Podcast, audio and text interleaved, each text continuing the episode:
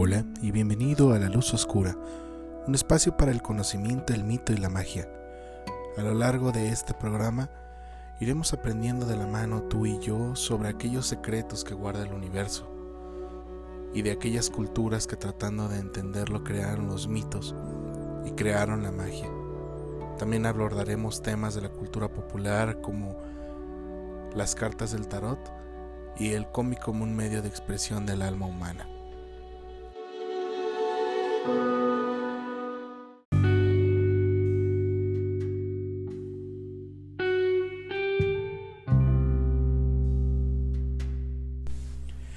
Bueno, y después de esta breve introducción, les doy la bienvenida al podcast de La Luz Oscura. Para nuestros escuchas, mi nombre es Luis eh, y este es el podcast de La Luz Oscura. Bienvenidos. El día de hoy es un podcast muy especial para nuestra comunidad porque es el primer invitado que tenemos en este lugar. Y el tema, pues yo la semana pasada ya se los había comentado. Vamos a hablar sobre tarot. Y ustedes dirán, bueno, ¿y el, invitado quién es? ¿Es un famoso tarotista? ¿Es alguien que se dedica al estudio del tarot? Sí, y sí, tal vez lo sea. Eh, este invitado, pues yo lo conozco desde más de 10 años, podríamos decir.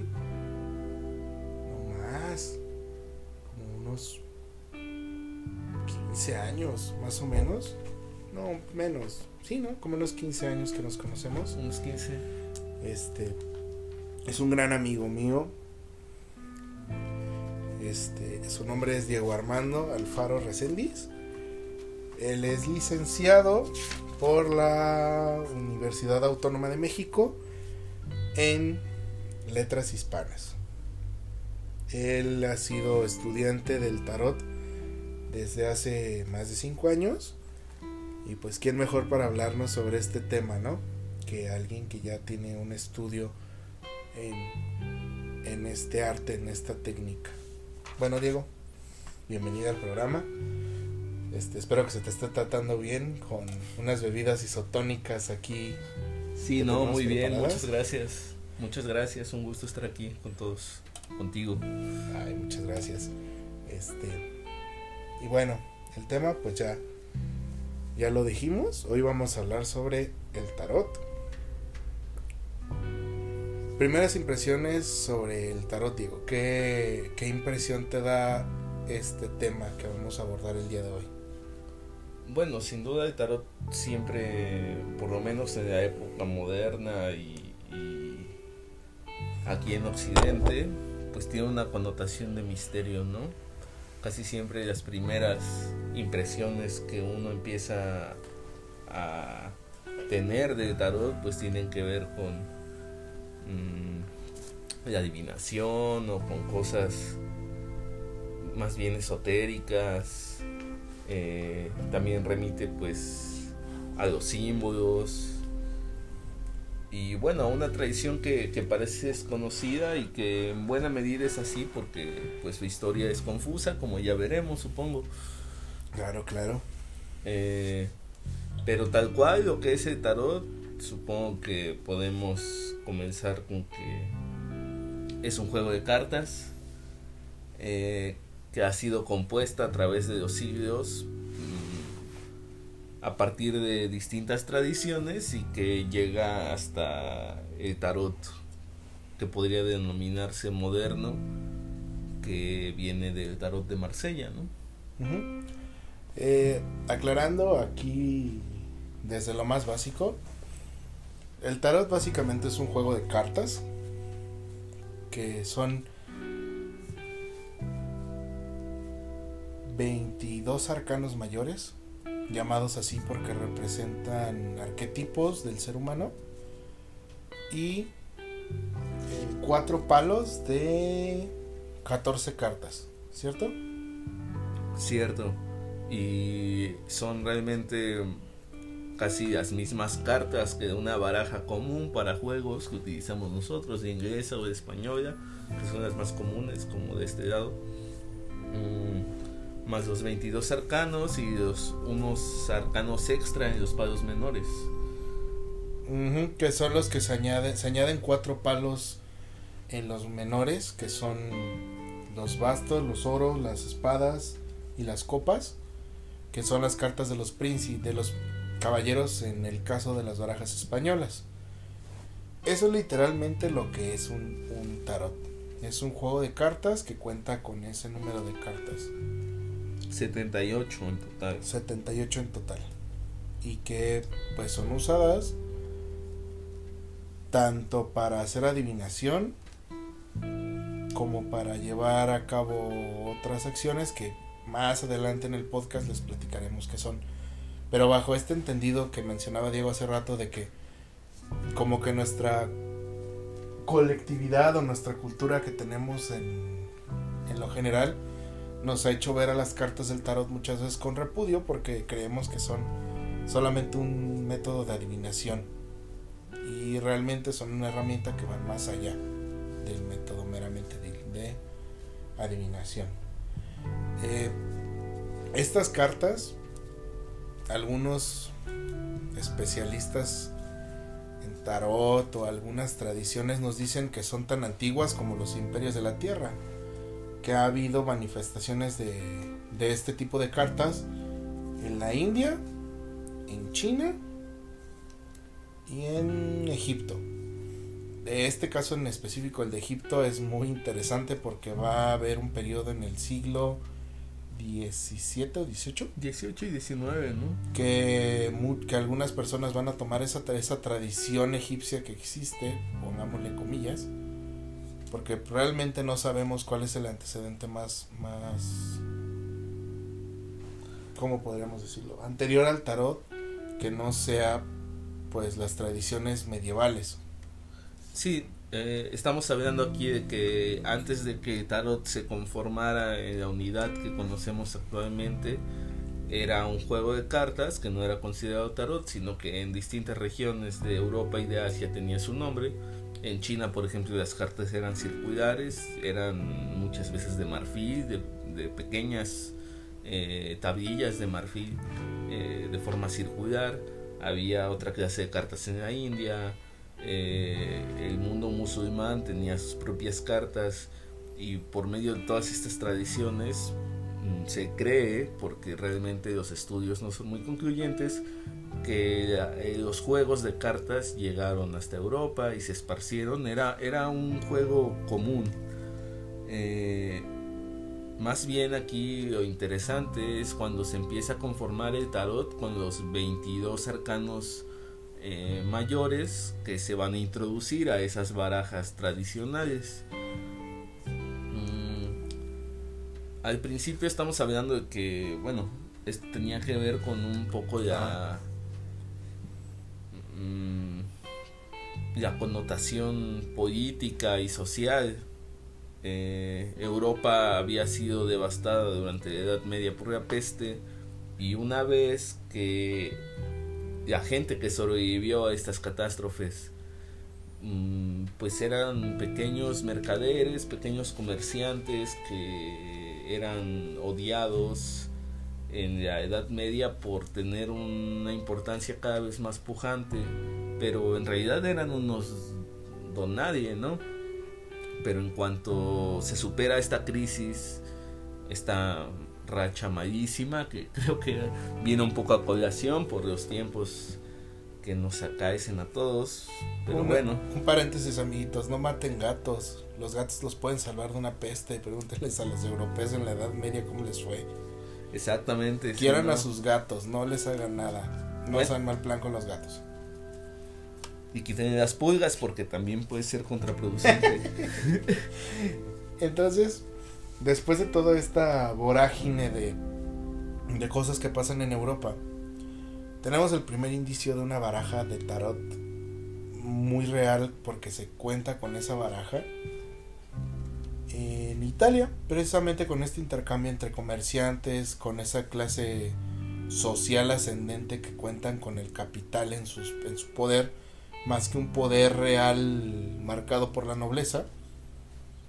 Eh, se crea la primera baraja, Visconti, Sí, que bueno, realmente esta baraja, las barajas más antiguas tenemos descripciones de ellas, pero no tenemos las barajas en sí.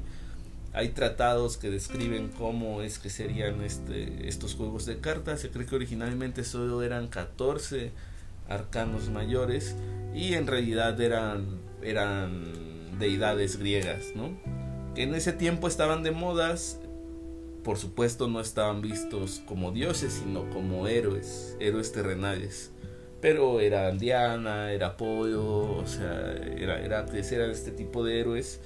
Y se cree que estas familias nobles, que en la Edad Media eran cualquier persona, pero que en el Renacimiento iban a pasar a ser conocidos como los Visconti, como los Sforza, como los Medici, eh, familias que adquirieron un, un capital y un poder asombroso, pues bueno, todo ese poder y ese capital lo invirtieron en artistas, en buena medida para aumentar su poder político y social.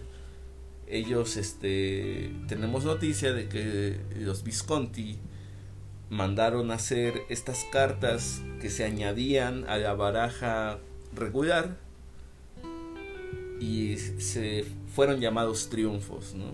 Eran cartas que tenían un poder eh, preponderante a la hora del juego, que en el juego mm, en el que, que se movía en el plano del azar, si en algún momento tenías una de estas cartas de triunfo, pues eh, te daba una ventaja significativa en el juego.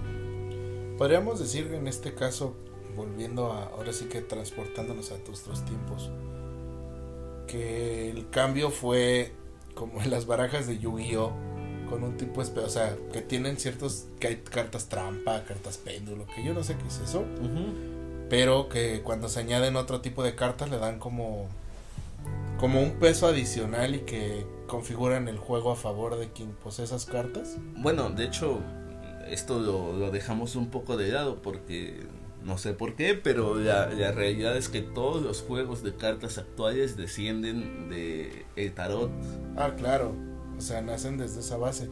Pero volviendo como un ejemplo más visual, para que más o menos nuestros nuestros escuchas nos, nos hagan, se hagan una idea más o menos de cómo era el cambio de del formato del juego para ese momento cuando llega el, los, llegan las cartas como el esforza. Obviamente estas cartas pues están replicadas, tanto así que pues tú amiguito que estás empezando en el mundo del tarot puedes conseguirte una réplica del tarot de Esforza. Son muy bonitas las cartas, ¿eh? están muy bien hechas. Me, me, gustan mucho y me gustan más porque tienen cosas en dorado. Sí, bueno, hoy día hay miles de tarots, ¿no? Hay tarots de la temática que todos se puedan imaginar. Hay, hay tarots wicanos, hay tarots góticos, hay tarots con, no sé, de estética impresionista. Hay hasta tarots feministas, amigo. Psychopunk, ¿cómo? No se llama psychopunk, ¿sí? Puede ser, hay cyberpunk. No, steampunk, esta, esta ondita de... Sí, sí, sí, pero también el cyberpunk, también hay cyberpunk. Sí, claro, la modernidad a vapor. Y bueno, eso, eso es el inicio de la, de la estética.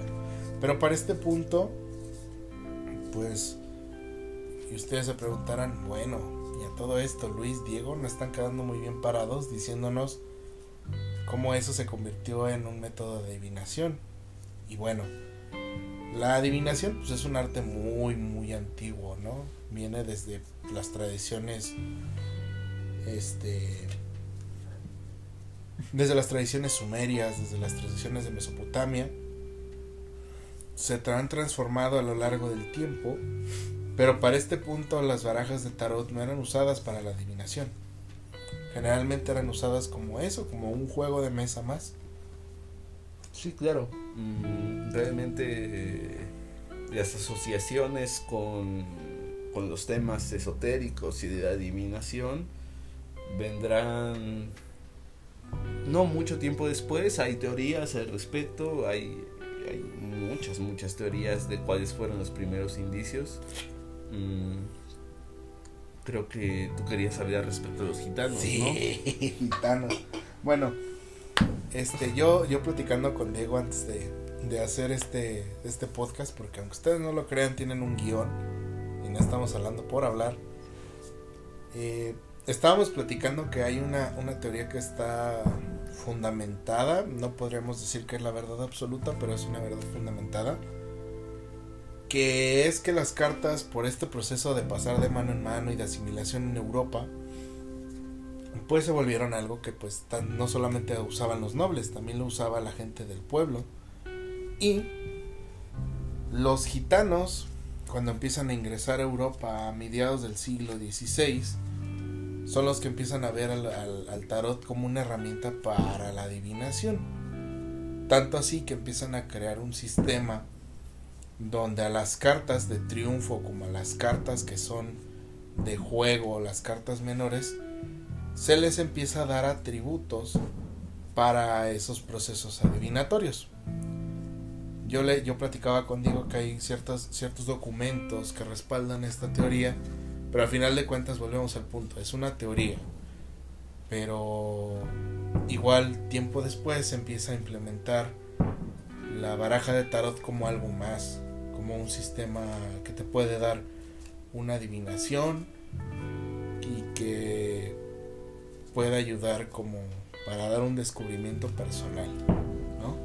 Sí, bueno, además hay que tener claro que el pensamiento cartesiano, racional, ah, es una es un, es un lapso sincrónico muy corto a comparación de lo que tiene la historia de las civilizaciones.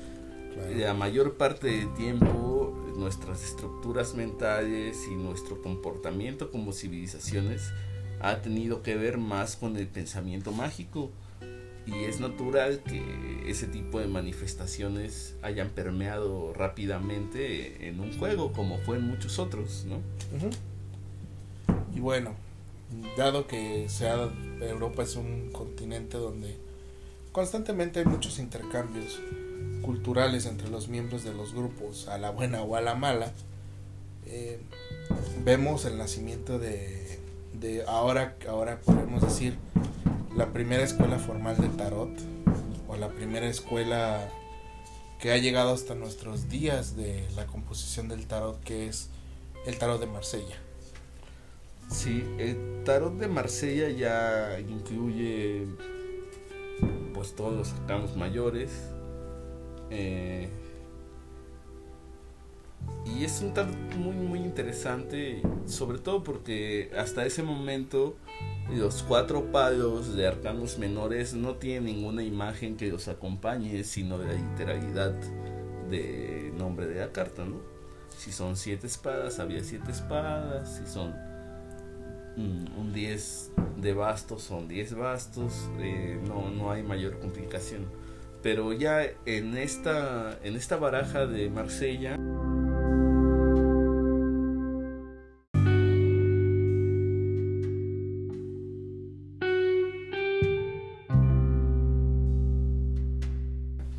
ya se incluyen los 22 arcanos mayores mm, que están numerados todos, me parece, menos eh, el loco, que es, esa carta sin número, y la otra carta sin número, que es la muerte, ¿no? exactamente. Eh, hay, hay estudios, por ejemplo, sobre por qué el 13 nos parece un número tan negativo a nivel cultural. Y, y tiene respaldos, tiene respaldos documentados, y justamente una de las apariciones sobre estos días 13 o, o el 13 en su connotación negativa general, pues bueno, la carta sin, sin número es la 13. Hoy se le pone el número 13 en las impresiones, pero realmente en, el de Marsella no había. No había una numeración en, el número, en la carta de la muerte. Y bueno, esto, este tarot, pues básicamente es, es como la primera gran escuela que existe sobre, sobre el procedimiento. Igual con estas características que les mencionaba Diego. Eh, hay, que aclarar, hay que aclarar que para el punto del siguiente salto temporal que vamos a dar, es inicios del siglo XIX, es 1800.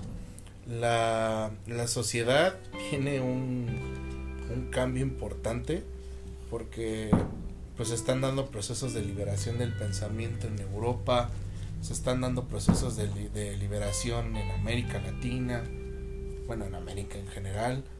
Este, tenemos el, descubrimiento colonialista de los imperios europeos en el África, en Asia. Por lo tanto, llega una vorágine de conocimientos diferentes a, a, a, las sociedades europeas.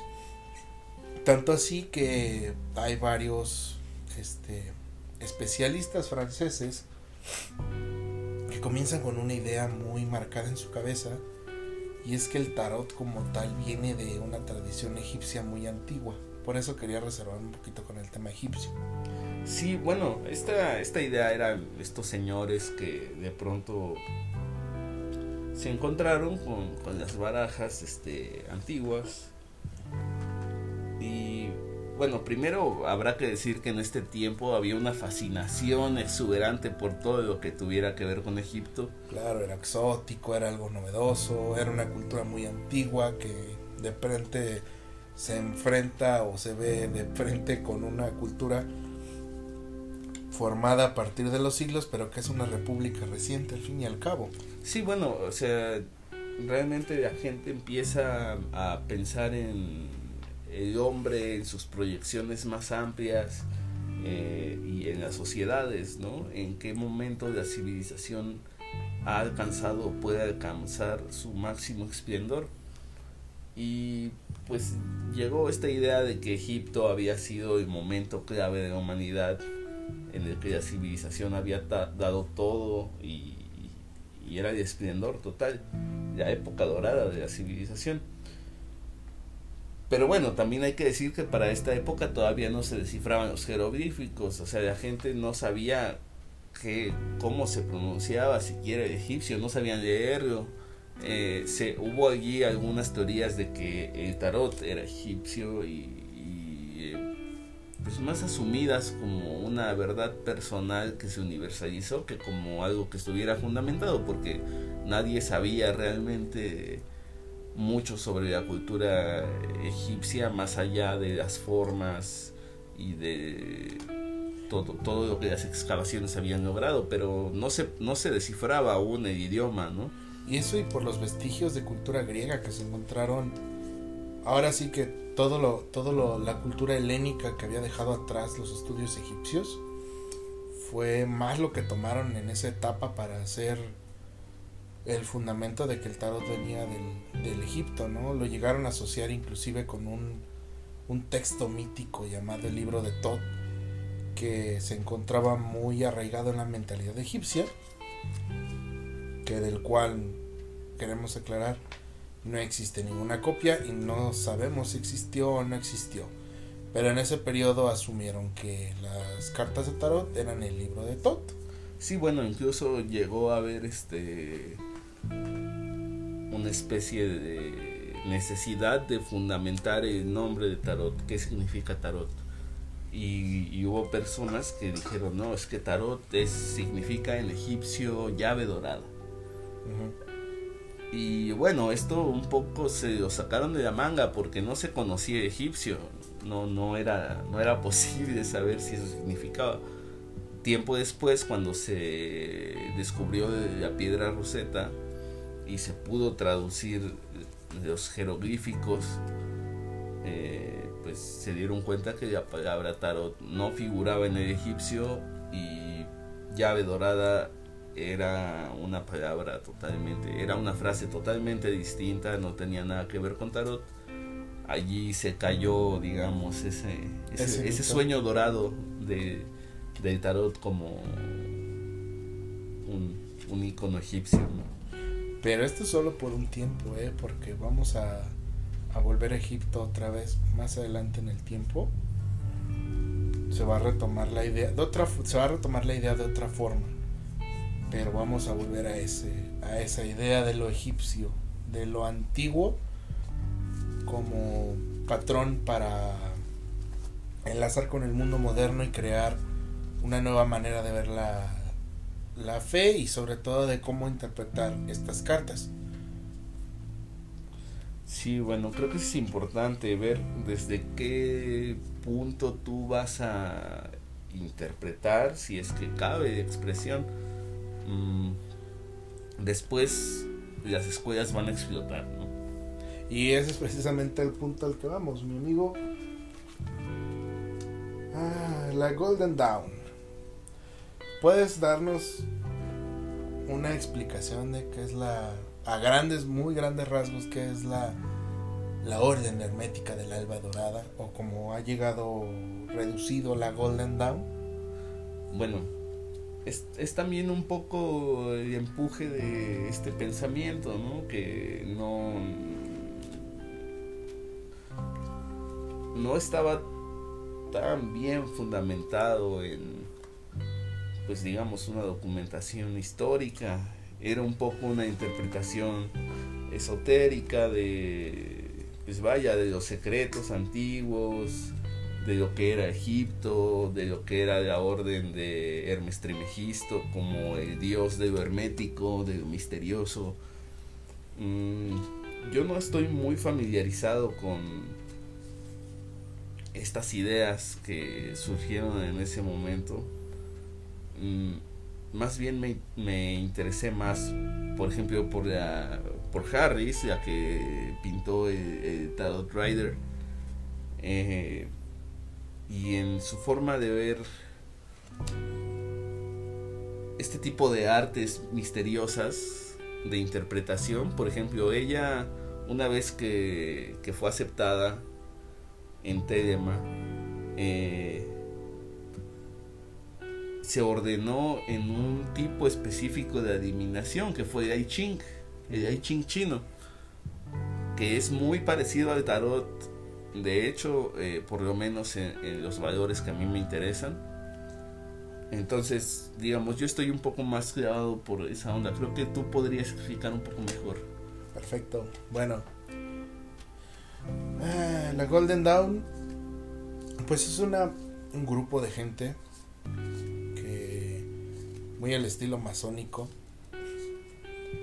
trataron de interpretar y de darle un significado nuevo a toda esta tradición que existía de elementos esotéricos, mágicos, místicos que existían en el mundo. Y pues una de sus cosas que trabajaron pues fue el tarot. Tanto que Rider, que es de donde viene el nombre del tarot Rider, eh, con, junto con esta chica que les mencionaba Diego, comenzó a crear un tarot más estándar porque para el punto en el cual les estamos hablando, que ya es finales de 1800, inicios de 1900, sí había un tarot y sí había como un, un sistema donde cada carta tenía un significado pero era muy ambiguo, porque había escuelas que podían decir, tomando un ejemplo al azar, el 10 de espadas, que el 10 de espadas es una carta terrible porque anuncia la muerte o anuncia la pérdida, y otras escuelas que dijeran que no, que representa esperanza en el mañana. Y eso era muy común. Pero volvemos al punto, la Golden Dawn se da en un contexto donde es la época victoriana, donde tenemos esta fascinación por los temas ocultistas que están mal vistos por la sociedad de, la, de las altas cumbres, pero lo practican en secreto. Entonces Ryder lo que hace es recopilar todos estos sistemas de información, hallar las congruencias que hay entre los significados de los arcanos y crear una baraja estandarizada. Y lo maravilloso de esta baraja estandarizada que unifica los significados de cada arcano o de cada, de cada carta que existe es que se ven acompañados con una imagen más clara de lo que significa cada carta. Esto en, los arcanos menores, que como habíamos mencionado hace rato, no, no había una imagen, sino que era la literalidad del nombre de la carta, lo que representaba la carta en su contenido. Eh, en el Tarot Rider lo que sucede es que los arcanos menores integran ahora un icono de forma estandarizada, como mencionaba Luis, Y a partir de aquí surge el auge moderno, estamos hablando de 1900 ya con el Tarot Rider, eh, del tarot como un sistema esotérico que muy probablemente posibilitaría la adivinación.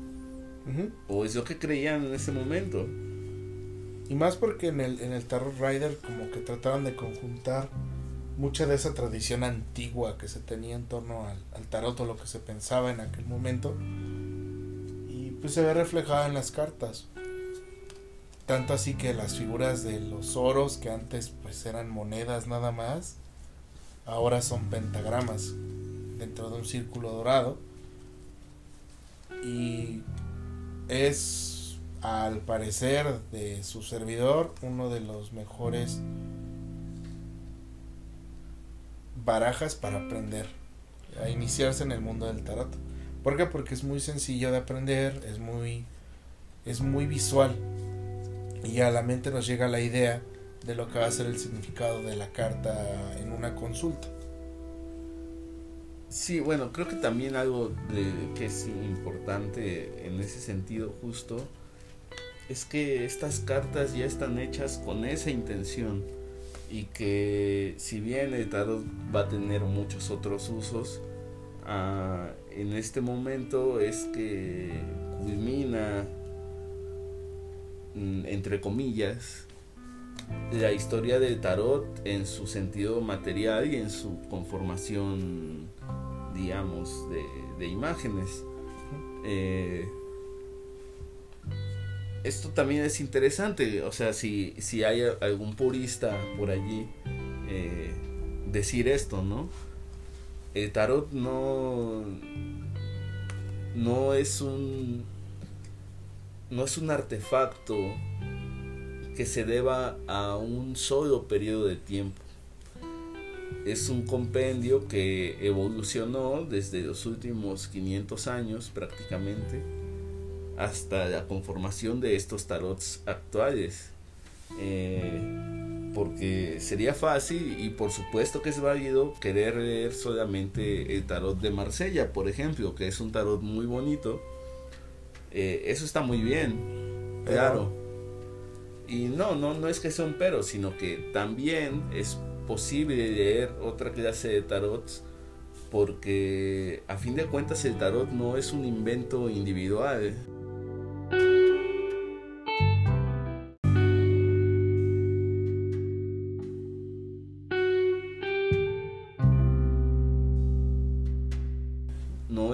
Un artefacto dado, es un artefacto que la historia de la cultura en Occidente ha pulido durante siglos y ha llegado a lo que es hoy, ¿no?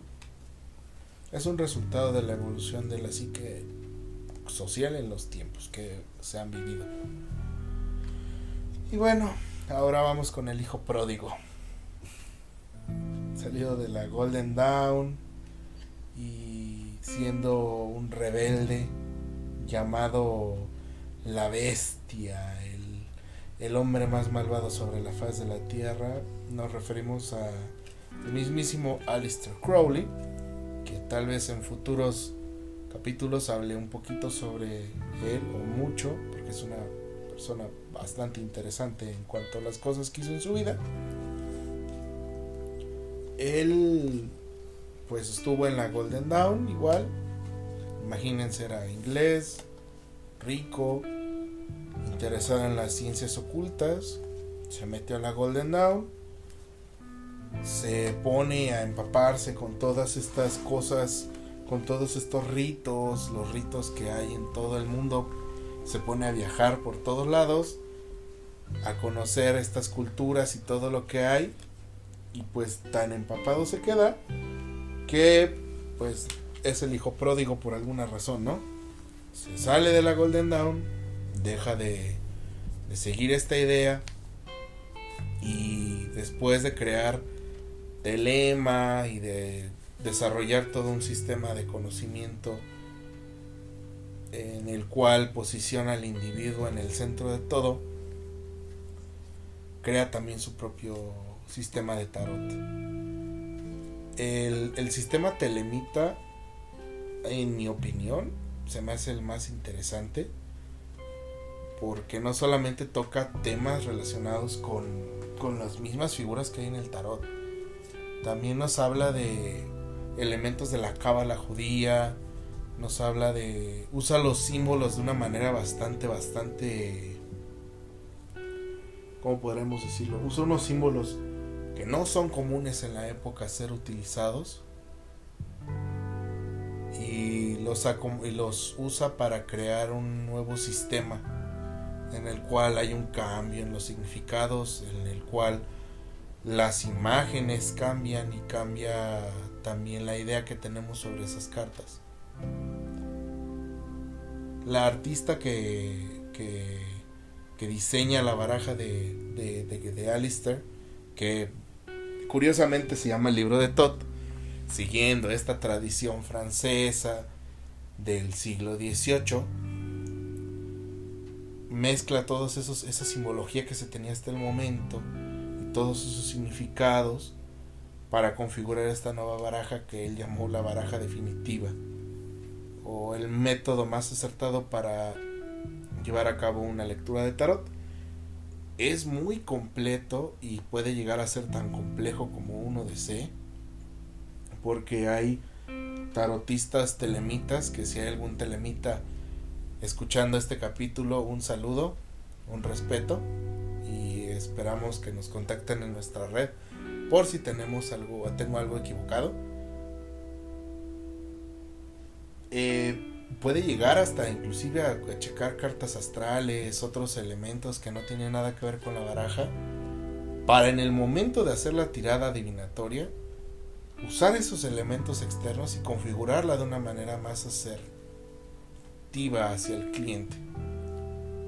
Entonces, esta baraja es preciosa, del arte es muy, muy, muy, muy bonito. Y creo que Diego sabe un poquito más del arte de esta baraja. Entonces, pues no sé si nos puedes hablar un poquito de esto, Diego. Sí, bueno, esta artista eh, es contactada por una amiga en común de Aleister. Eh, y se les da la oportunidad, mm, bueno, ella, ella acepta después hacer esta baraja y bueno, es una baraja que estuvieron trabajando por, por algún tiempo. Eh, yo tengo entendido que hay muchas, por lo menos este, algunas cartas tienen hasta ocho versiones que se hicieron entonces esta baraja estandarizada eh, es digamos ya que está abierta al público, pero desconocemos si haya por ejemplo colecciones privadas que tengan variantes de las cartas. O bocetos que no hayan salido a la venta. Sí, eh, igual. Ella obviamente fue convertida eh, al, culto de Aleister y enseguida le dieron un rango 4 porque ella ya tenía una iniciación masónica.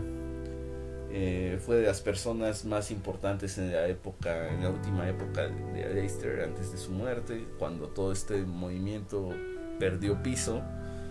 Y bueno, las cartas son muy interesantes, ciertamente son muy, muy, muy bonitas. Eh, yo no pienso que tengan un cambio tan significativo. Es como la variante de los estilos que hay ahora solamente que, como podrá decirse, esta es la versión true de esas variaciones. Sí, o sea, por supuesto, porque finalmente ya la reformulación. De hecho, Leicester Crowley, yo tengo entendido que él quería hacer una baraja de tarot, eh, sí, bajo un arte más encaminado hacia, hacia sus creencias, pero finalmente iba a ser un tarot normal, digamos. Eh, fue la artista la que lo convence de incluir en, las cartas eh, algunas de sus ideas sobre la magia, sobre el conocimiento, sobre el cuerpo. Eh, pero es un poco difícil discernir cómo esas ideas que Aleister Crowley tenía fueron transmitidas al artista y luego plasmadas en la baraja, ¿no? En realidad ninguno de los dos llegaría a ver la baraja impresa, eh, por lo tanto, mm, desconozco si alguna vez hicieron una lectura con él. No, considero que no. Para nada, o sea, esta, esta baraja de Crowley, pues imagínense, de Crowley en vida fue considerado un, una persona terriblemente... Fue juzgado muy duramente por sus creencias y por su sistema telema. Tanto así que fue aislado, fue juzgado como, un, como alguien perverso. Pues esto se vería, esta baraja pues vio la luz hasta los años 70. Muchísimo después de que tanto Crowley que dio las ideas como la artista pues estuvieran vivos, ¿no? Entonces, a mí se, yo considero, a mi punto de vista, como estudiante de, de las cartas, a mí se me hace muy interesante.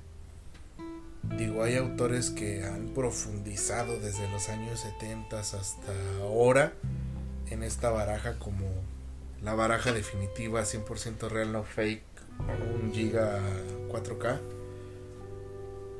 y que la defienden a capa y espada, así como hay puristas de la baraja del tarot de Marsella, como lo son nuestro querido y alabado y bien ponderado Alejandro Jodorowsky, director, escritor, eh, actor, actor, psicoterapeuta, dibujante, psicomago, que, que, ha, que ha escrito varias cosas sobre el tarot de Marsella. Él es un firme defensor de ese tarot y es bien válido. Y él le ha dado otro enfoque muy diferente a la, lectura. Y eso es a lo que. al punto que yo quería llegar con, con este invitado que tengo el día de hoy. Bueno, nos digo. Yo prácticamente con Jodorowsky no. Eh, o sea, mi involucramiento ha sido de curiosidad más que de un interés genuino quizá, o sea, yo de Jodorowsky realmente creo, o sea, a nivel inconsciente que tengo mis reservas porque como que empiezo a hablar de él y sí lo admiro y sí me encantan sus películas, pero al mismo tiempo me da cierto... ¿Te da grima? Sí, sí, sí. Ya sabes, supongo que uno muere joven siendo un héroe o vive lo suficiente para convertirse en un villano. Salud por eso. Mm, quizás un, un poco determinista, pero bueno. Eh, no, no, o sea, creo que hay ahí una confusión, sobre todo porque la idea de la psicomagia suena a psicotarot, que es un poco lo que a mí me interesa. Bueno, no un poco, sino lo que de lleno a mí me interesa, entre otras cosas yo creo que Jodorowsky yo prácticamente no lo voy a tocar hoy. Que es muy interesante, o sea, vayan a ver lo de Jodorowsky. Yo no soy el indicado para explicárselos. Él tiene videos, tiene libros. Eh, incluso creo que hace lecturas en internet, no estoy seguro. Sí, creo que todavía a sus ochenta y tantos años, el señor como una fresca lechuga se para a hacerles lecturas a sus patrocinadores de sus películas para darles lecturas de tarot. Digo, yo tomo a Jodorowsky porque a final de cuentas fue el primer acercamiento que yo tuve con las cartas, realmente con alguien que sabía más que yo, vamos. Y sí se ve bastante como que el cuate hace una interiorización y trata de convencerte de muchas cosas que son bastante... Vamos, yo igual que Diego me quedo con esa imagen de sí tomo tus argumentos, pero solamente como con pinzas, ¿no? No me fío mucho de su, de su opinión. Y bueno, volvemos al punto, ahí están tanto sus trabajos, está su libro de, de cómo entender el tarot y pues adelante, ¿no? Y ahora, volviendo al, al tema de los usos alternativos, a este punto donde estamos, ya el tarot no es solamente una herramienta para leer el futuro o para hacer... ¿Cómo podríamos decirlo de una manera que no sea tan hiriente, amigo? Una superchería. Una superchería o que sea un engaño. Me gusta más la del engaño, sí. Me gusta más el engaño. Porque hay que ser bien conscientes de esto y es algo que tal vez me van a criticar mucho mis amigos que son cuicas, mis amigos que son brujos, que son tarotistas y es que muchas veces el tarot es una vía para el engaño. Mm. Sí, bueno, y, y, no es culpa de los tarotistas que están allá afuera tratando de ganarse el pan, ¿no? O sea, tal vez en, cierta medida sí, pero también muchas veces eh, cuando uno va con un tarotista, el tarotista pues simplemente te lee a ti y te dice lo que quieres escuchar. Y, eso, o sea, eso no está mal, pero sí hay que ser muy responsables porque si un día te dicen algo que no quieres escuchar, pues evidente no te, evidentemente no te va a gustar, te vas a quedar con la idea y probablemente te pase algo que tú asocies con esta lectura y llevas ahí a echarle la culpa ahí a una pobre persona que solamente dijo lo que querías escuchar, ¿no?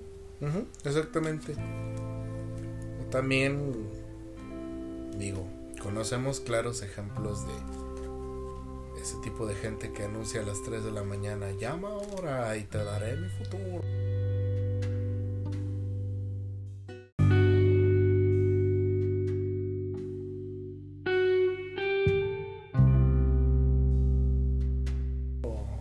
Astros, que es más negocio que tratar de ayudar a la persona en, un proceso. Yo ya tengo entendido, Diego, que tú estudias el tarot, que es muy diferente ser un estudiante de tarot a ser un practicante del tarot. Sí, bueno, hay allí algunas este, consideraciones de algunos autores ya más nuevos sobre una lectura de tarot tradicional, como daría un tarotista, y un término que introduce Orlando Verdú, muy impopular, eh, por cierto, y espero, bueno, pienso yo que de forma no justificada, de lo que es ser un tarólogo, ¿no? El logos como conocimiento y el tarot. Un estudio, un compendio, una generación de conocimiento a través del tarot.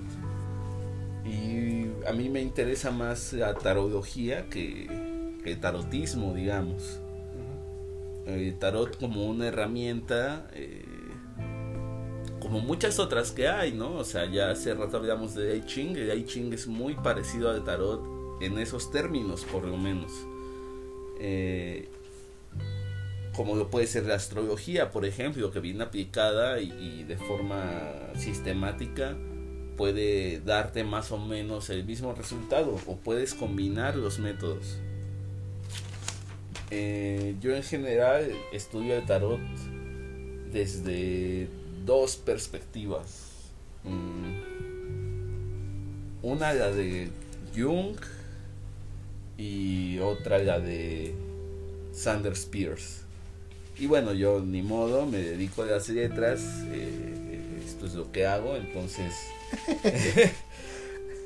Eh, es, es, la forma que yo encontré para acercarme al tarot de una manera sistemática.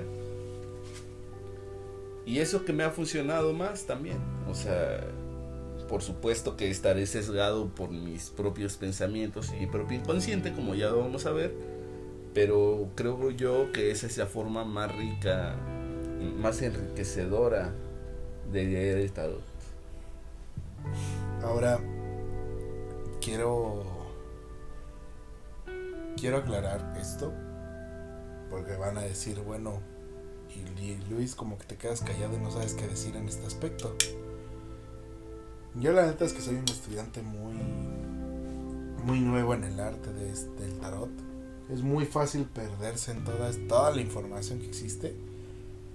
Porque hay un montón de formas de verlo, de estudiarlo, de apreciarlo yo me he acercado un poco a los textos de Jung, entendiendo el tarot como algo más hacia los símbolos, hacia los arquetipos representados. Y también me he acercado más también a esa otra parte que es la adivinación, al lado más, ¿cómo podríamos decirlo? esotérico. Sí, sí, sí. Al lado esotérico que va más hacia la adivinación, hacia ese, hacia ese otro lado. Considero que es una herramienta igual de útil para, para cualquier forma de la que lo veamos. Y lo importante es que lo, lo veamos como una herramienta de aprendizaje. Hay una escuela muy interesante que, que se ha empezado a desarrollar ahora más visiblemente, que es esta parte del tarot como una, una forma de conectar con tus propias emociones, con tus propios pensamientos, que es llamado el tarot espiritual. Obviamente pues no tiene que ver mucho con el lado espiritual, pero también tiene que ver con una conducta de tu persona hacia lo que te dicen las cartas.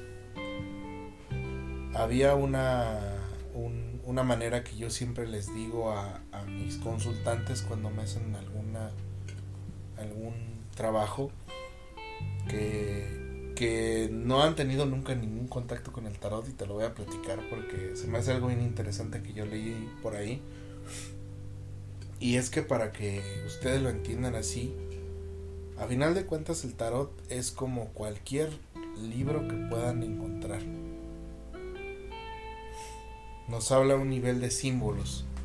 Y, por lo tanto, el tarot nos va a hablar desde los símbolos a un lenguaje real. Pongámoslo así. Y esto es algo que, que no va a hacer feliz a más de alguno, pero es un ejemplo muy concreto y es como una lectura de tarot es como cuando tú lees la Biblia. Tú puedes abrir la Biblia en cualquier parte que tú gustes. O si dices, voy a abrir la Biblia al azar a ver qué me dice. Y te posicionas en un versículo. El versículo te va a decir algo. Sea lo que estés pasando en tu vida, sea algo que no te esté pasando, sea un consejo en cualquier parte, te va a decir algo al igual las cartas del tarot. Tal vez no te estén dando la respuesta a una inquietud que tienes de cómo me va a ir en mis estudios de, de laboratorio, cómo me va a ir en el siguiente examen de la universidad. Tal vez no te los dé de la manera que tú quieres, pero al final de cuentas te va a dar un consejo y una respuesta a alguna inquietud. Porque volvemos al punto, es como abrir un libro y agarrar una página cualquiera y leer lo que dice esa página. Sí, por ejemplo, Orlán Verdú dice algo muy interesante justo en ese mismo tenor. Ella dice que el tarot es como, claro, o sea, como la poesía. La poesía no la puedes entender bajo un esquema lógico. Puedes intentarlo y sistematizarla. Pero finalmente siempre va a haber un campo de indeterminación que va a revelar cosas. Bueno, no va a revelar cosas, más bien va a ocultar cosas y va a revelar que tú ignoras cosas. Eh, y así es toda la ficción y todo el arte. Tú a través del arte, que muchas veces, por lo menos en la literatura, eh, en la poesía, en el teatro, es ficción. Pero es ficción que es verosímil y que parece verdad y que te puede revelar verdades es, esa es la gran paradoja, ¿no? Que la mentira te revela una verdad. ¿Qué hay de diferente con el tarot? Bueno, el tarot es un gran diccionario de símbolos y de símbolos en imagen. Nosotros justamente, y es la idea de la Biblia o incluso de I Ching, eh, hay, hay un texto, ¿no? Hay un código allí totalmente eh, ya estructurado pero creo que es por eso que yo estoy en contra de estas visiones del tarot que consideran que una carta solo significa una cosa y que tratan de regularizar el significado de las cartas porque justamente la riqueza de las cartas es que al ser imágenes tienen un compendio de símbolos y de combinatorias tan vasto que es prácticamente imposible estandarizar el resultado de una lectura porque una imagen en una sola carta contiene colores, contiene formas, contiene símbolos muy específicos. Mm, Y bueno, esto también hay que decirlo, mucha gente considera que el tarot no puede ser un reflejo de la cultura humana en general porque refleja valores occidentales, ¿no? O sea, refleja reyes, refleja pajes, condiciones sociales medievales, pero ahora sí creo que entramos con Jung. Jung se contrapone a todas estas, todas estas ideas. De hecho, Jung prácticamente no habla de tarot en su obra. Eh, por allí dice algo, dice, las imágenes del tarot provienen de los arquetipos de cambio. Cierra cita, ¿no? Y, hasta allí va, no, no dice mucho más, pero justamente mucho de la, de la sistematización de la mente de Jung va a tratar de explicar qué son los arquetipos y los arquetipos de cambio. Jung va a introducir, eh, digamos, en este momento en el que empiezan a pujar las teorías psicológicas, sobre todo la freudiana, mm, hay un dualismo imperante en, en las estructuras en las que se comprende el conocimiento humano y en todos los sentidos, ¿no? Y en Freud se va a manifestar en la conciencia y, bueno, en el consciente y en el inconsciente, ¿no? Eso es una figura dualista. Jung, el gran, el gran, gran, gran aporte, creo, es que introduce una tercera unidad que es el inconsciente colectivo. Exacto. Eh, que se supone según Jung parte de lo individual y se manifiesta en arquetipos. Eh, los arquetipos van a ser los patrones de la conducta humana que vienen justamente por cómo las civilizaciones humanas han estructurado su pensamiento a partir de visiones y de pensamientos mágicos. Entonces sí, eh, es bueno ponernos en el plano cartesiano y ver con objetividad las cosas, pero hay una parte de así que, que nosotros no controlamos a cabalidad. De hecho, no controlamos en absoluto, ¿no? Arquetipo viene del griego, arye, que significa principio, y tipos, que significa huella. Tipos de huella o el principio de las huellas. Y justamente son los patrones de conducta universales que van a regir a la civilización. Que tienen que ver con los temores primigenios, con las formas de afrontar la vida. Eh, estos arquetipos de cambio son justamente momentos generalmente de crisis en los que el ser humano se ve obligado a decidir. Y yo creo que tú lo habrás visto, pero la mayoría de, de los que quieren ir a una lectura de tarot o están dispuestos a que les lean el tarot es porque están pasando por una coyuntura en su vida en la que las cosas que están pasando son muchas y, y los están abrumando, ¿no? Y no tienen una resolución fácil. Claro, y tú al tarot justamente vas a que te den una respuesta fácil y no es así. O sea, la gente va allí esperando que se les dé un, una respuesta que les arregle los problemas y que además haga responsable al tarotista, porque si después no se cumple, ya tienes, a quien echarle la culpa. Claro, claro. Entonces no, o sea, habrá que ver que el tarot va allí a plantearte muchas más preguntas y sobre todo muchas veces a decirte lo que no quieres escuchar sobre ti mismo. Exacto. Pues bueno, Diego, creo que vamos cerrando el capítulo por este momento. Ya vamos por 58 minutos. Sí, bueno, a ver, a ver cómo sale la edición. Entonces, te agradezco muchísimo que hayas venido al, al programa. Este, Diego no tiene redes pero tiene un correo por si ustedes tienen algunas dudas sobre este enfoque, que es. Ahí pueden contactar al buen Diego Y bueno, nosotros seguimos en contacto en nuestro, nuestra nueva fanpage de Instagram, que es arroba, el, la, luz, arroba la luz oscura podcast. Ahí nos pueden encontrar. Y pues nada, esperamos sus opiniones sobre este capítulo. Diego, muchísimas gracias por habernos acompañado el día de hoy. Muchas gracias a ti, Luis, por la invitación. Espero que igual pronto podamos hablar más largo y entendido de este y de otros temas. Vale. Ya verás que te volveremos a invitar cuando estés por aquí por Querétaro. Y recuerden los amigos, ustedes son luz, nunca dejen de brillar.